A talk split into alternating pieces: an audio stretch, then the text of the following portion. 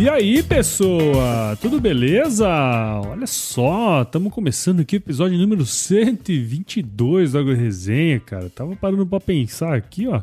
Estamos quase no terceiro ano, hein? Dois anos e meio já.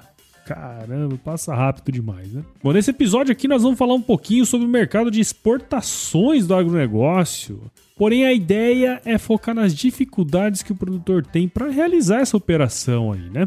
Não é segredo para ninguém que o Brasil nos últimos anos tem se consolidado como um grande player mundial quando o assunto é mercado, né, internacional de produtos agrícolas. Só para você ter uma ideia, no ano passado, segundo umas informaçõezinhas que estão disponíveis lá no site do MAPA, né, no Ministério da Agricultura, Pecuária e Abastecimento, as exportações do agronegócio somaram um valor total de, pasmem, 96,85 bilhões de dólares. É grana pra caramba, né? Esse aí foi um dos maiores valores da série histórica que está disponível lá. Os cinco principais produtos exportados no período, que são os do complexo soja, carnes, produtos florestais, cereais, farinhas e preparações. Esse aí é só um dos, dos cinco né, complexos. E o último é o complexo sucro-alcooleiro, que se você somar aí tudo junto, esses cinco complexos aí representaram quase 80% de tudo que foi exportado no Brasil em 2019. E nesse contexto da exportação, aí o papel das tradings é bastante relevante, né? Porque são elas muitas vezes que viabilizam todo o processo de transação, tendo em vista a complexidade de organizar tudo isso. Imagina, um monte de documento, outra língua, né? A grande maioria das negociações são em inglês ou mandarim, né? Já que a China corresponde a mais de 30% das exportações do Brasil. Então talvez essa complexidade aí faça com que o produtor tenha bastante dificuldade se ele quiser fazer isso aí sozinho. E para falar sobre essas dificuldades, eu tô aqui com Álvaro Nunes, que é fundador da Caravel, que é a primeira trading digital com foco em exportação agrícola no mundo, olha só. O Álvaro é administrador de empresas pela Universidade IMB Morumbi e trabalhou aí por mais de dois anos no mercado de exportação. Ô Álvaro, muito obrigado por participar aqui com a gente e seja bem-vindo ao Agro Resenha Podcast. Obrigado, obrigado pelo convite. Estamos ansiosos aí para bater um papo bem interessante. Bom demais, bom demais. É bom ter você aqui. E você aí que tá ouvindo, não perca esse bate-papo aí, porque tá muito legal, viu? Você ouve agora Agro Resenha Podcast. Aqui, a porteira não tem tramela para quem busca se informar sobre assuntos ligados ao agronegócio. A apresentação, Paulo Ozaki.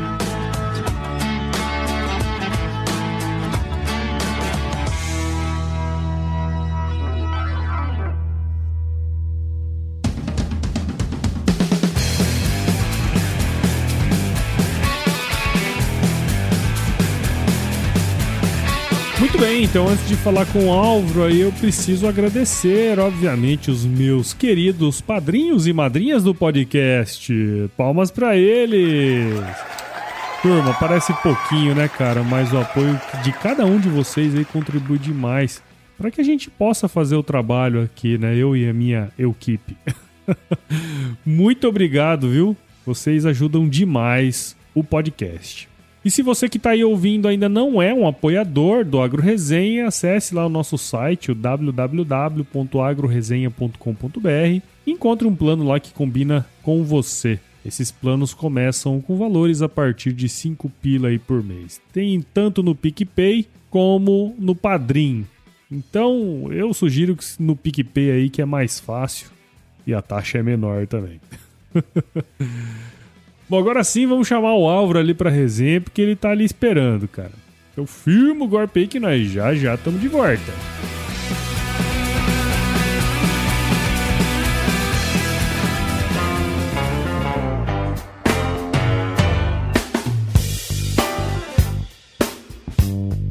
Bom, tô de volta aqui com o Álvaro. E, ô Álvaro, pra gente começar essa, essa resenha aqui, essa prosa, tem como você contar um pouquinho da sua história aí pra gente, cara? Claro, claro, sem dúvida nenhuma. Bom, eu sou administrador de empresas, né, formado pela Embi Morumbi. Uhum.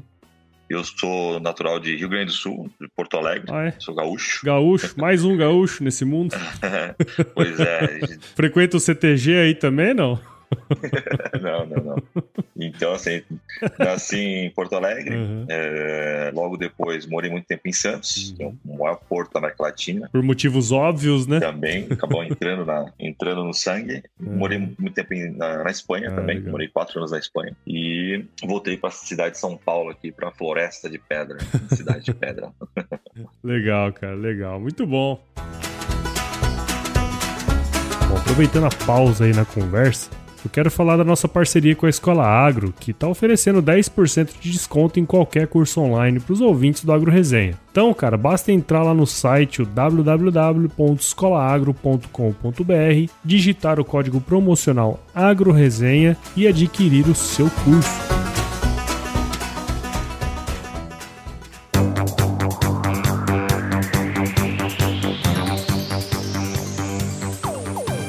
Deu uma lida um pouco mais aí na sua evolução. Você começou trabalhando Sempre nessa área, né, cara, de exportação, trabalho com o mercado internacional, né? Exatamente.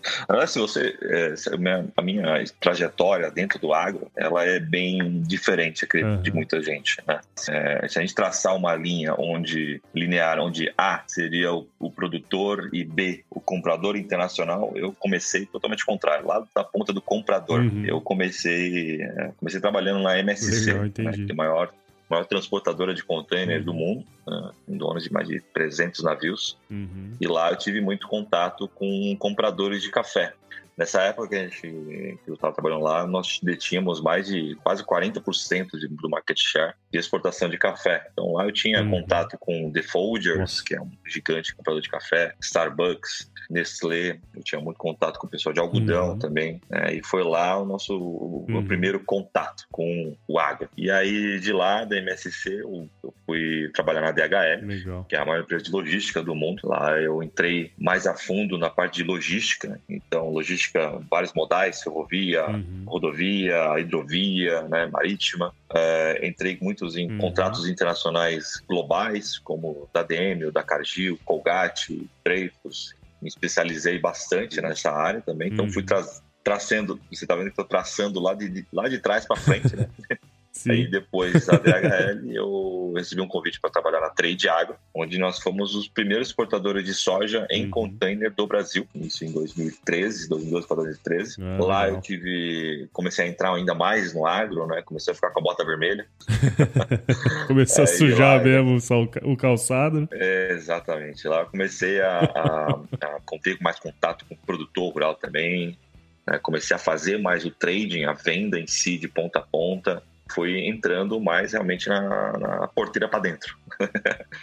é, fiz um negócio com muitos produtores rurais nessa época da Trade Agro. Saí uhum, da Trade Agro, uhum. fundei a Mais Trading depois. Ah, na Mais Trading, nós somos o quinto maior exportador uhum. de milho e caroço de algodão do Brasil em 2015. Isso em container, tá? Isso tudo sempre, sempre em containers. Na Mais uhum, Trading, nós fomos bem felizes com, com a Mais Trading. A gente conseguiu aí uhum. alavancar um, um, excelente volume de exportações. Uh, em 2016 para 2017, eu vendi a minha participação na Mais Trading para começar uma nova, nova vida, né? um novo negócio. Aí você virou um empreendedor brasileiro. Sim, já, já Mais era, um. mas é, ali Já era, né, na verdade. Né? Trade, eu tenho um, um grande amigo meu que é o Leandro Álvares da Costa. Ele foi o, o chefe de tecnologia e o primeiro uhum. funcionário da Creditas. Não sei se você já ouviu falar da Creditas. É uma gigante sei, fintech sei, aí sei. que está entrando agora. Falar. Uhum. É, é, potencial unicórnio. Isso. Nossa, desde criança. Uhum. E eu comecei a, ali foi o momento onde eu comecei a entrar é, e conhecer mais a tecnologia em si. Então, foi ali que eu comecei a, a juntar as duas coisas: o agro, Entendi. o trading, as três coisas, na verdade. O agro, sim, trading, sim. A, é, a, exportação do agro, entendeu? Não, entendi, não, mas é que é legal é, saber um pouquinho dessa história, cara, porque você começa a ligar os pontos, né? Você começou, como você bem falou aí, de trás para frente, mas a, a carreira da gente faz isso, né? Você vai conhecendo várias pessoas, vários elos dessa grande cadeia aí, e em algum momento você junta os pontos, né? Você conhece conhece um cara que trabalha numa fintech Exato. e de repente surgem as ideias. Né? Acho que isso aí é, é muito legal. Cara, e você falou aí pra gente, né, sua formação em administração, Mas eu imagino que lá na, na, universidade lá você tenha não, se, não tenha se aprofundado tanto assim no agro, que óbvio que você contou aí, você foi fazendo isso ao longo da carreira, né? Eu queria entender assim um pouquinho mais, cara, como é que foi que você lá no início fez, né? Para se autodesenvolver aí, entender toda essa dinâmica do agronegócio. Como é que foi a sua. A sua uhum. O que, que você fez aí para. Como é que foi tudo isso aí? Então, tem uma, uma história bem engraçada, porque quando eu tinha começado a faculdade, na verdade, eu não tinha ainda. É, como que eu posso dizer? Não tinha ainda é, entendido o agro. Eu não entendia a dinâmica, não entendia. E não entendia o uhum. quanto grande é o agro. É, e, e, acredito que não é só eu, acho que é, né? 10 pessoas aqui de São Paulo nove não devem entender o tamanho da magnitude do agronegócio brasileiro. Está falando de 25% do PIB. Talvez 9,5%, é, né? 9,5%. 9,5%. Não tem noção, não tem noção que o Brasil, por exemplo, com 25% do PIB brasileiro é agronegócio. O Brasil é uma potência, é o maior exportador, uhum. o maior produtor de soja. Às vezes Brasil, Estados Unidos, às vezes a gente. Então muita gente não sabe essa potência que nós somos no agronegócio. E sim, eu fui sim. também um desses 9,5% aí que não tinha noção disso. Na faculdade, eu uhum. cheguei a, eu, eu fiz um TCC, né? no final da faculdade, uhum. fiz um uhum. TCC sobre matriz de produção, né?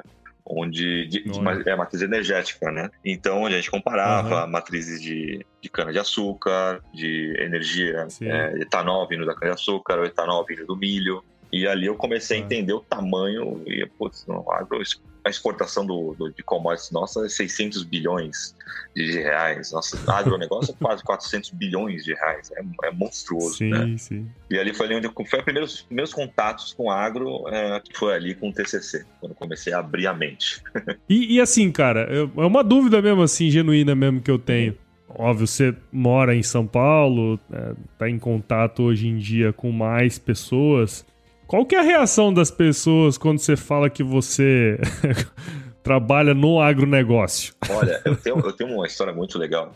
Existe um curso aqui no, no em São Paulo que faz que chama Gestão 4.0. É um curso que assim grandes pessoas uhum. de, de, empresas de tecnologia criaram, como tem o Thales Gomes que vendeu a Easy Taxi para o Cabify, Easy tem Taxi. o Bruno Nardon uhum. que é da, é o CEO da RAP, é, aí tem o Alfredo Soares da Vertex, tem, por exemplo, tem o, o chefe de operações gerais da, do Nubank. Então, assim, todos eles fazem uhum. esse. Eles juntaram, criaram esse Gestão 4.0 e eu fiz esse Gestão 4.0. É, e lá tem uma mentoria com eles também. E, e a gente está uhum. falando de Nubank, RAF, são nomes hoje que todo mundo conhece, Sim, todo mundo sabe são. É, todo mundo conhece. E, e lá explicando um pouco do agro para eles, o Bruno Dardon mesmo da RAP chamou o nosso negócio de bisonho. É no sentido do seguinte, é que é muito grande. Eles, ele não sabia isso, não sabia os números. Né? Quando eu coloquei os números na mesa, uhum. é, ele realmente falou, não, como assim é tão grande desse jeito, sabe? Então, pessoas entendidas, com MBA fora, com passado em Harvard tudo mais, às vezes não entendem, não, não entendem. Sim. Às vezes, tá? Não, não conhece tão grande, tão potência que nós somos. E eles se assustam, sim, realmente eles se assustam. Eles têm um primeiro momento, até quando criei a Caravel, o Leandro Álvares da Costa, né, que é o Acreditas, ele, ele não acreditava nos meus números. ele literalmente não acreditava. ele falava assim, Álvaro, como assim? Você está falando de 25% do PIB brasileiro? Eu falei, é, cara, é com isso que eu lido. Mas é você que faz, é você que exporta, é você que assina os contratos. Eu falei, cara, sou eu que faço, cara. Eu tive que mostrar os contratos para ele, ele é meu amigo de infância, tendo que mostrar falando para ele, cara, realmente é isso que eu faço, porque é, assim, é realmente é muito grande. Né? As pessoas que não estão familiarizadas Sim. se assustam muito. Nunca viram aquela é, plantação cara. de soja sem fim, sabe? Com aquele horizonte isso, só de isso. soja. E é interessante isso aí, né? Porque direto a gente é, troca algumas informações aqui, né? Mas assim, você pegar um, um produtor médio, pequeno para médio aqui em Mato Grosso, é um cara que planta mil, duas mil hectares de soja, né? Exatamente. Quando você faz a conta, vamos supor que. Vamos fazer um, um arredondamento aqui, né? Vamos supor que o custo por hectare de plantar soja seja 3 mil reais, né? Bem redondamente uhum. aí. Nós estamos falando, cara, de 3 milhões de reais, bicho. É, só em A cada mil hectares. 6 milhões de reais, cara. 2 mil hectares. Uhum. Um cara que tá ele, os filhos, normalmente esse cara é um pouco mais familiar. O cara movimenta por ano só de custo 6 milhões de reais, bicho. Né? Exatamente. Né? E é um cara familiar, velho. É. E essas coisas que a turma não, não consegue entender muito bem, né? Quando o cara vem pro Mato Grosso, por exemplo, onde que eu tô. Exato. Aqui. É legal esse ponto de vista aí, seu. É, mas é, é, isso mesmo, é assim. E assim, e você falou dos pequenos, né?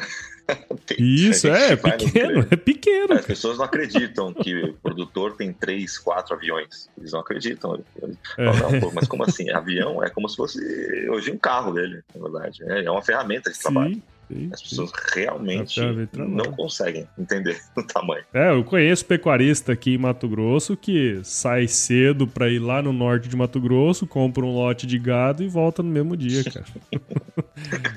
é, é normal, comum. Isso é normal do agro, olha só. E aí, tá curtindo o bate-papo aí, meu? Então saiba que o Agro Resenha faz parte da primeira rede de podcasts do agronegócio, a rede Agrocast. Então se você tiver a fim de escutar mais podcasts do agro, conheça todos eles em www.redeagrocast.com.br e assine o canal em todos os agregadores de podcast.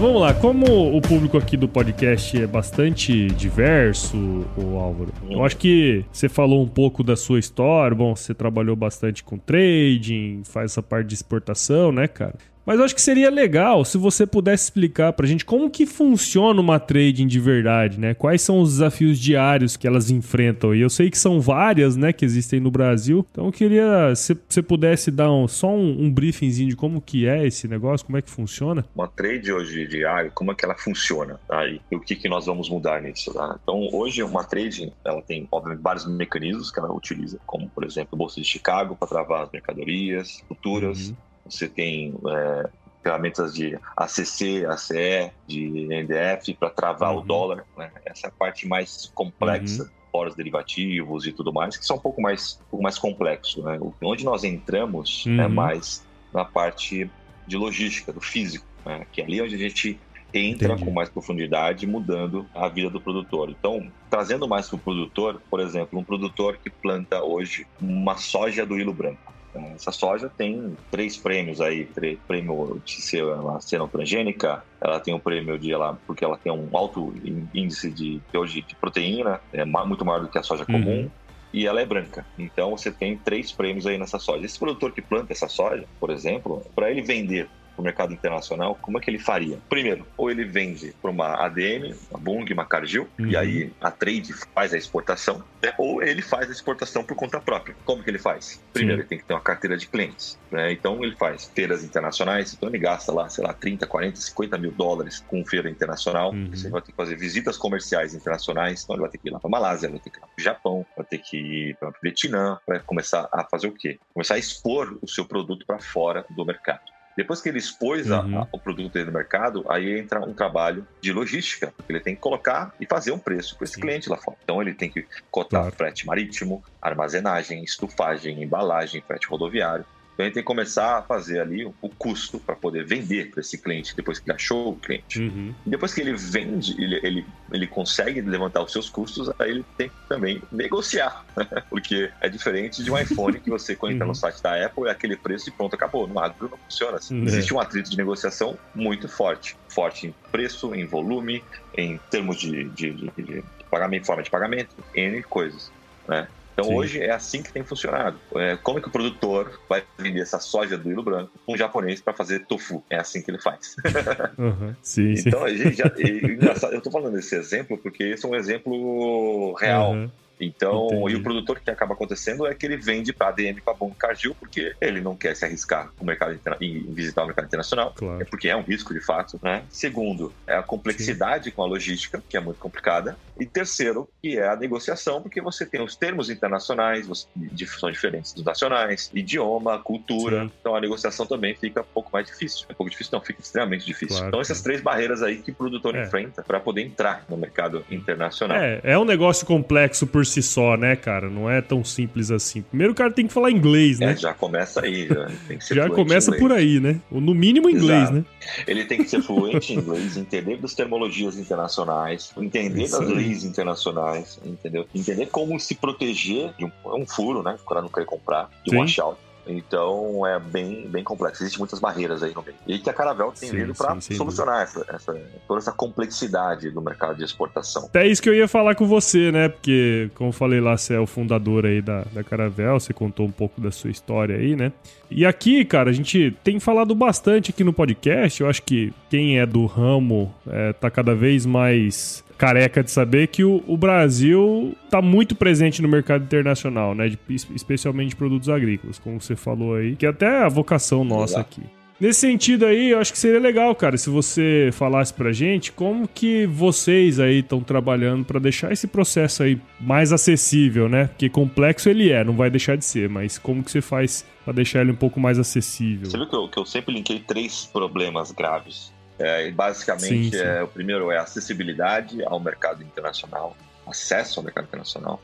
Você tem que também a complexidade uhum. de logística e a flexibilidade da negociação. Nós atuamos exatamente nesses três pilares. Né? Primeiro, na acessibilidade, porque nós temos um marketplace nesse você enxerga o que? Todas as compras internacionais do mundo já simplificadas. Então, o que é simplificar? Todos uhum. os preços que estão lá são preços para o produtor vender para nós. É, uhum. Só que o produtor quer ter acesso, obviamente, ao cliente lá fora também. Né? Então, pela plataforma, nós temos toda a logística já integrada dentro da plataforma com o que? Frete rodoviário, frete marítimo, armazenagem, embalagem, todos os custos da exportação, elas já estão embutidas na plataforma padronizada. Com isso a gente consegue uhum. descomplicar a logística. E terceiro, que é a negociação de fato. O produtor quer, ele quer uma soja de milho branco, então ele quer mais no preço dele, obviamente. Ele quer esses prêmios, uhum. ele quer absorver parte desses prêmios. E nós damos essa possibilidade, uhum. dando flexibilidade com o negociador dentro da plataforma, que é uma espécie de iFood, uhum. tá? Literalmente, tá? Uhum. com os custos uhum. todos já padronizados o produtor lá ele negocia com o comprador chinês, japonês, vietnamita, é, belga, europeu, que seja. Você consegue negociar diretamente uhum. com eles sem precisar falar inglês, japonês, mandarim, nada. Você fala com eles através uhum. de uma tela muito simples, onde você vai colocar o volume que você quer vender, o volume e preço que você quer. Embarque pode ser no embarque na fazenda, porque nós fazemos todo o custo já disso. Pode ser um embarque CIF também, uhum. nos nossos principais portos de embarque, que é Paranaguá e Santos. Forma de pagamento, uhum. se ele uhum. quer receber antecipado, se ele quer receber à vista, se ele nos dá um crédito para comprar com um pouco mais de dia. E o mais importante, todos os pagamentos nossos são à vista, na fazenda. Tá? Sobre rodas. Uhum. Não tem nada envolvido de crédito. Não precisa nos dar crédito. Nós pagamos tudo eles à vista. É uma facilidade tremenda, né, cara? Assim, se você for parar para pensar o jeito que é feito hoje e, e, e o trabalho que vocês estão propondo aí, uhum. facilita bastante o acesso ao mercado internacional, especialmente daqueles produtos vamos dizer assim, é, com valor um pouquinho mais agregado, né? É, que eu imagino que deva ser, inclusive, o foco aí de vocês, Sim, não sei. É. Eu tô falando Qual é o grande foco nosso hoje, né? Não é soja e milho, tá? Por que, que não é uhum. soja e milho? Nós estamos indo pelas beiradas, é, indo mais um, nos grãos, onde você tem uma maior, como é que eu posso dizer? Não existe mercado futuro para eles. Por quê?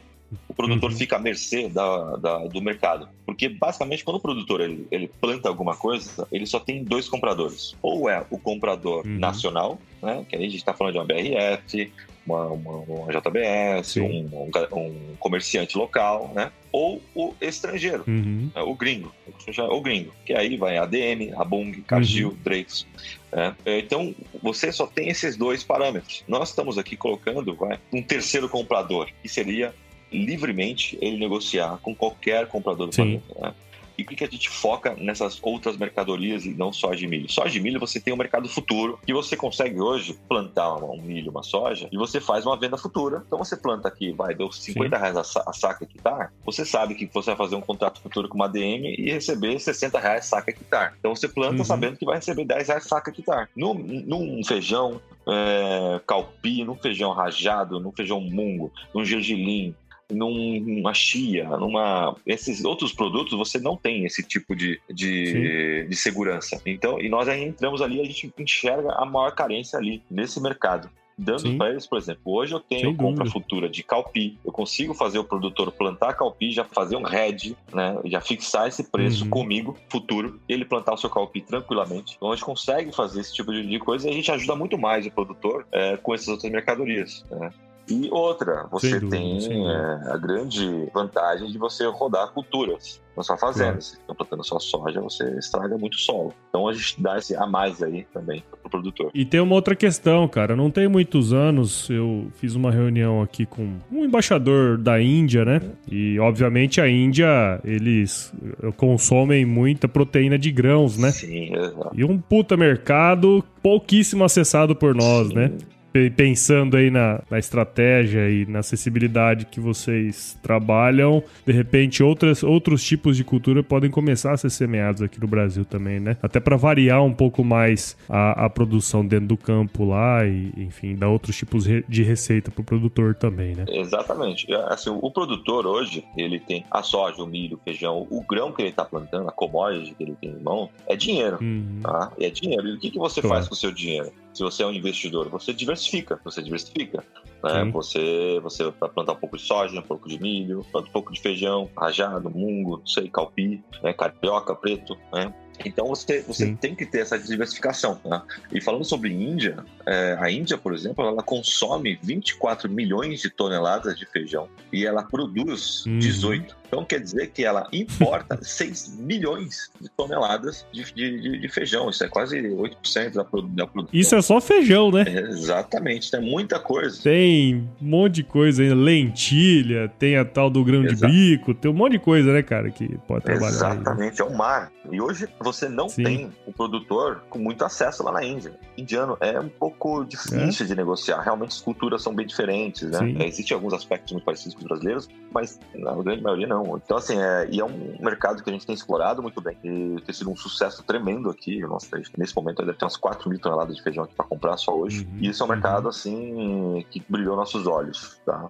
E tem muita carência, tanto na parte do produtor como do comprador, porque os dois enfrentam a mesma volatilidade de preços Sim. e nós entramos aí no meio para meio que suavizar essa volatilidade dos dois lados. É isso aí, cara. Muito bom, hein, Álvaro? Parabéns aí. Gostei muito da sua participação aqui no Agro Resenha, cara. Espero que os nossos ouvintes tenham entendido um pouquinho mais aí sobre você, sobre a sua empresa, também sobre esse mercado aí que é um puta mercado, como nós estamos falando, né, cara? Muito obrigado e parabéns pelo seu trabalho, meu. Obrigado. É, eu que agradeço agradeço demais o convite aqui. É, a gente está realmente cada vez mais perto de, do produtor. Realmente nós queremos empoderar bastante o, o produtor para poder acessar o mercado internacional. Tá? É isso que nós queremos, deixar o mercado mais livre. É, hoje o mercado está muito centralizado e nós queremos é, abrir o mercado tá? e mostrar a cara do uhum. agro para o mundo. E como que a galera aqui do Agro Resenha pode acompanhar o seu trabalho e o trabalho da Caravel? Olha, vocês podem através das redes sociais, Instagram, LinkedIn, Facebook, como caravel.trade. Uhum, Tem o nosso site uhum. também, que é o www.caravel.trade. Só isso, não tem .com.br. Uhum, uhum. também através do contato, se quem quiser falar com a gente pelo WhatsApp, é o 011 96994 5067. Bom demais, bom demais, cara. Isso aí. Pessoal aí que quiser entender um pouquinho mais sobre o trabalho e, enfim, logo logo vocês vão estar contratando mais gente aí também, né? De repente surgiu uma vaguinha aí, né? Olha, todos os dias, literalmente, a aí, gente ó. tem procurado candidatos aqui em todas as áreas, tanto na compra, na Legal. venda, logística interna, logística externa, é, classificação, documentação, exportação, todos os departamentos.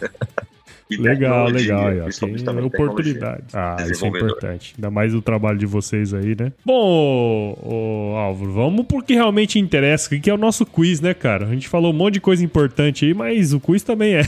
Sim, sem dúvida. quiz! Bom, vamos lá. Vou te fazer algumas perguntas e aí você responde a primeira coisa que, vier, que vier à sua cabeça aí, beleza? Ok. Qual que é a sua música antiga predileta? É Californication, Red Hot Chili Peppers. Olha aí, bom demais. Bom demais. Se orar, que é o nosso editor aqui, vai gostar de você. O pessoal só pede sertanejo. tem que diversificar, tem que diversificar. diversificar os produtos exportados e a música também, né?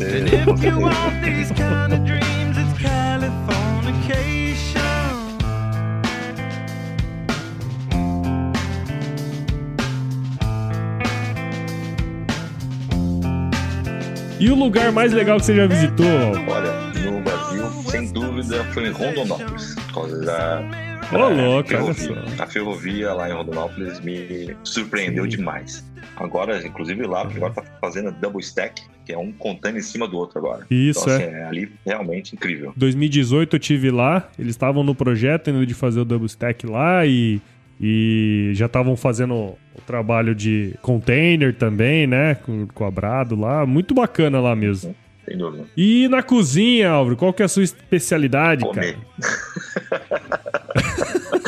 é, carne, de verdade, carne. Eu gosto, eu gosto muito de fazer é, churrasco, tá picanha. Adoro. Como um bom gaúcho, né? Tem que fazer um churrasquinho, né? gritando.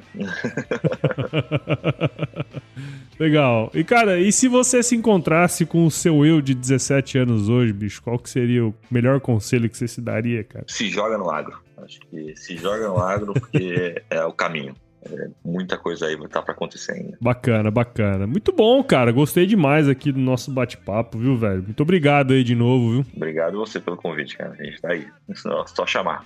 e deixa eu te perguntar, antes, antes de vir gravar aqui com a gente, você já tinha escutado o podcast? Como é que é? O podcast tá um pouco na sua rotina? Como funciona isso aí para você? Sim, eu tenho escutado bastante podcast. Eu tenho uns podcasts até de, de Venture Capital, como da, o Bruno. Isso. O Bruno, não, o Rodrigo Bayer, da Red Point, tem uns podcasts que escuto, uhum. tem o Mundo Agro também, que eu escutei. Sim. Então, assim, tenho sim o costume de escutar podcast. Só que agora que a gente começou a, a escutar um pouco mais o agro, né? Porque o que tem muito aqui de São Paulo mesmo, uhum. de fato, não é agro, vamos dizer assim.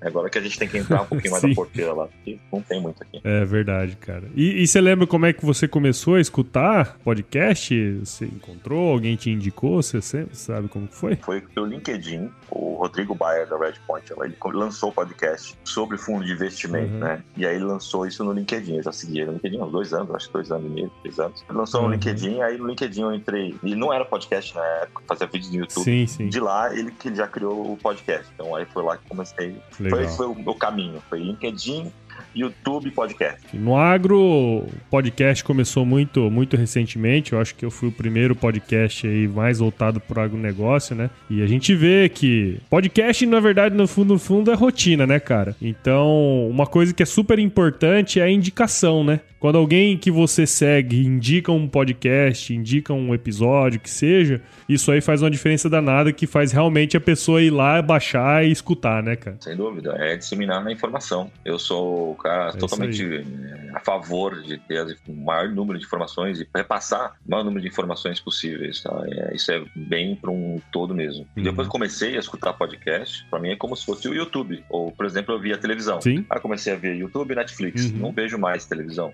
vejo YouTube Netflix. É, rádio, por exemplo.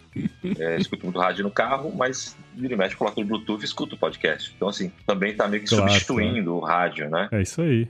Ah, eu acredito que seja é o caminho também. Acho que é o meu, meu caminho do YouTube é. fez com a televisão, eu acho que o podcast talvez faça com o rádio. Sim, sim. É, e tem uma questão também. Eu acho que ambos vão coexistir. Sim. Só que eu acho que o podcast tem uma, uma questão que é mais liberdade, né? Você pode escutar hora que você quiser e você pode fazer isso em momentos que você tá fazendo atividades que não agregam muito valor, né? Tipo dirigir, quem lava a louça, lava a louça, limpa a casa, né? Eu acho que esse é um negócio legal. E eu fiz essa pergunta para você justamente para dar uns recadinhos finais aqui, que eu sempre tô fazendo isso agora, que é o seguinte: você que está escutando, não deixe de, de indicar o podcast aí para os seus amigos, né? A gente está presente em todos os agregadores aí de podcasts, Apple, Google, Spotify, Deezer. Também, Álvaro, a gente está presente bastante nas redes sociais lá, né? Acho que é a maneira que hoje em dia a gente consegue se comunicar, né, cara, com os ouvintes, especialmente o Instagram, mas tem o Facebook, o Twitter também. Nós temos um grupo no WhatsApp, que o link tá na bio do Instagram lá. E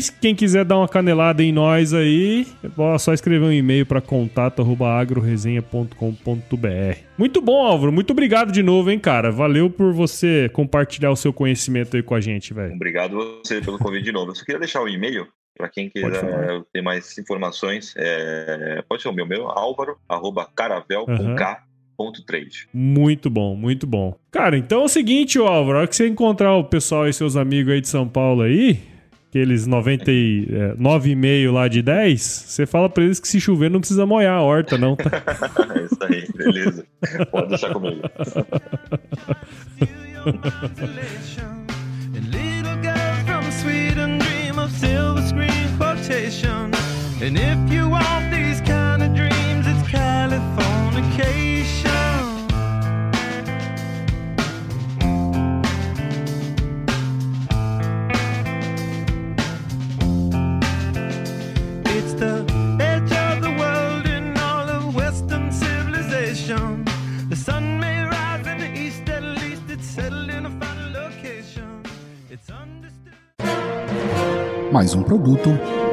com a edição do Senhor A.